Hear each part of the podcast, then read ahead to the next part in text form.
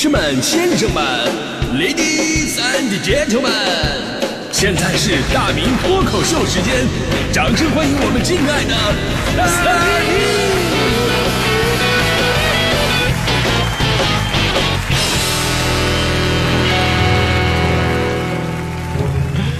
好，欢迎各位来到今天的大明脱口秀，我是大明啊。呃，呃这时段呢，我们来聊聊最近这个关注度非常火的上海车展啊。当然了，我先说一下，我并不是说什么职业车评人啊，我对于车呢认识仅仅是限于开，而且目前就开的水平啊，仅仅限于自动挡那个，手动已经忘了怎么开了。所以在我这儿啊，您基本上听不到什么专业的汽车知识，也拿不到什么买车的优惠。呃，那我拿什么才能留住我亲爱的兄弟们呢？我们来说说那些漂亮的车模吧。开个玩笑，我是那种人吗？可能你们认为是，啊 但是我不会承认的啊。不过我们今天呢，必须从车模这儿下手啊，不是那个入手，入手，入手啊。为什么呢？因为这是我对上海车展以及最近这几年车展的第一个最大的体会，那就是车展真的是在展车了。那有朋友可能会纳闷，这不废话吗？车展不展车，展什么玩意儿啊？我说这还真的不一定。早几年的车展，你还有印象吧？说白了都是借着车展车模，导致很多真正爱车人士很闹心啊。主办方人家的想法很简单，而，我们车展毕竟商业活动，商业活动什么最重要？流量最重要。那漂亮车模是最容易吸引大众目光的呀。的确，那会儿你去看车展，那有的展位你都挤不进去，全都长枪短炮摄影师在前面围着。那些美女们也特别有眼力，你知道吗？就是谁的相机特专业啊，镜头将近一米来长那种。哎，人家对着镜头摆出各种的性感造型、迷人笑容什么的。如果你的相机普普通通，就是一卡片机，顶多赏你个侧脸。要是那时候你拿破手机在那拍来拍去，人家不愿意搭理你。当时我去车展嘛，我看一个美女车模就站在我的 Dream Car 前面，我拼命挤到前面去，我拿出手机啊。当时那个美女看我过来说啊，对不起，我不能跟你合影。我当时对她说合合合合什么影合影？你能不能给我起来点？你挡住车头了。我要看看我 Dream Car 的进气格栅是什么样的。当我车展上看美女啊，真的就是那些年车展的一个乱象。车商们自己也很矛盾啊，毕竟我我是卖车的，我又不是卖人的，对不对？但是也担心，你说如果我不请车模的话，会不会没有人流量啊？而我记得当年就是从上海车展开始的，大胆尝试取消车模，让车展回归到展车本身。当时就有人担心啊，少了肉，那人还会多吗？答案是少了肉，人还是会多的，只是狼没了而已。而当你把目光重新回到车本身上来讲，你从这几年的车展就可以看到，不仅仅是汽车的变化，更是咱们中国人生活方式的改变。我记得之前我说过，就是当年我们东北人有一个不太成文的规矩嘛，就是领导开什么车，你不能比领导开的车好。其实吧，这事儿也不光是东北。估计大部分机关事业单位吧，大家伙都得低调一点嘛，有个级别意识。就算你再有钱，你得藏着。领导开一个什么桑塔纳两千，你就不好开宝马，要不领导没面子。实在不行，进单位的时候，你把宝马上面贴上那个五菱宏光那个标志啊。而现在啊，物质基础咱们说上去了，这精神文明的观念也开放了，年轻人开好车很正常。而刨除这个因素。其实说现在这车吧，已经不像说以前划分的什么经济型啊、豪华型啊那么简单了啊。经济型就得有经济型的样子啊，经济型的车买起来啊就便宜，但是看起来也必须要普普通通啊。便宜现在同样可以非常豪华。你看今年上海车展最受关注的坦克三百、坦克八百，对吧？坦克三百的设计那已经是非常好看了，然后这次又整出了什么坦克三百的。赛博朋克的限量版，那个设计装饰真的，你把牌子挡住，说这车卖二百万以上，绝对有人相信。因为同样是特殊版本的奔驰大 G，可能要卖五百万以上。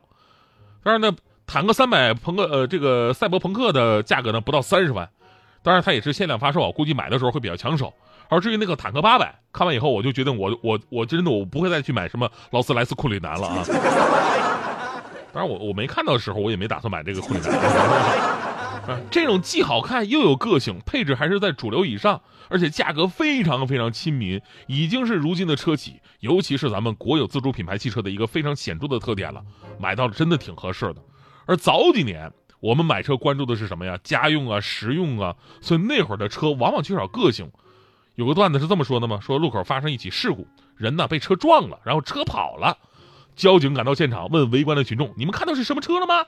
路人甲说了：“哎呦，这开的太快了，牌照是看不清了，但是呢，就是看到是一辆大众啊，白色的，应该是捷达啊。”路人乙这时候站出来说：“你看错了，那是朗逸。”路人丙又说了：“你你俩啥眼神啊？分明是速腾嘛，那个。”路人丁也不干了，你们懂不懂车？那是新宝来。路人 X 说了：“好了好了，一群车盲就别装了啊！警察同志，刚才我看得很清楚，逃逸的是零度啊！”警察都懵了，我什么情况？我到底听谁的？这时候被车撞那哥们在地上拉住警察叔叔裤腿说了：“啊，警察叔叔，是新桑塔纳。”真的那一刻，警察叔叔的内心是崩溃的，而比警察叔叔更崩溃的就是大众。没错，车肯定是好车。只是随着时代的发展，人们要的更多了。我们希望看到改变，看到个性，看到我们自己跟别人的与众不同。所以呢，大众汽车也好，包括其他的一些老牌车企，都在做着巨大的改变，以适应这个时代。我觉得改变最大的就是之前咱们提到的那辆五菱宏光。前几年咱们提到五菱宏光，可能还是满脑子什么城乡结合部拉货的那么一个形象，当年他的段子也是最多的嘛。啊，就利用他这个苦大仇深的形象，然后跟其他的豪华车形成一个反差萌。什么？昨晚我在秋名山输给一辆五菱宏光，他用惯性漂移过弯，他的车很快。我只是看到有一个修楼房漏水的招牌，如果知道他是谁的话，麻烦你跟他说一声，星期六晚我会在秋名山等他。正所谓秋名山上行人稀，常有车手比高低。如今车道依旧在，不见当年老司机啊。然后还有说什么啊？别惹五菱宏光，你永远不知道车上会下来多少人啊！那会儿的品牌还是这么一个形象呢。但你看看现在的五菱宏光，一改往日劳苦大众的形象，虽然已经是这个国产汽车销量冠军了，但是呢，人家还继续寻求改变。年轻人喜欢什么，人家就造什么。宝马 mini 深受年轻人的追捧。那你就看看这届车展最火的 mini，还真的不是宝马 mini，而是五菱宏光自己造的宏光 mini 的敞篷版。哎呦，那个样子，光是在网上看图片，很多朋友已经欲罢不能了。就真正汽车就是个大玩具的感觉，一下子吸引了无数粉丝，而且落地价格绝对不会超过十万，因为宏光 mini 的硬顶版人家只卖三万多。当然，我刚才说的这些啊，都是说。呃，这些年的一些改变，尤其是外观呐、个性化方面的，其实这次上海车展展出的更多是汽车的未来。除了那些引人注目的功能颠覆想象的首发新车，人们也非常关注那些展出的多样化智能交通解决方案、车载超级计算机。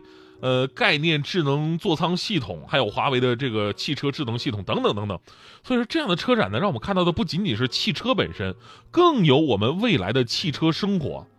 也许呢，就在未来几年吧，汽车是我们第二个家。这句话不再是一句比喻，而是一句陈述了。而这个第二个家，功能会颠覆我们如今对于车的很多的认知，甚至会改变如今我们对于交通的一些制定的规则。任何你能想到的功能，都有可能通过科技跟互联网来实现。也许就像现在的手机一样，您只需要下载一个 APP，车就会多了一个功能。所以到那个时候，即便你的要求再高，你的 dream car 也不再是梦。只有摇号才真的是梦啊！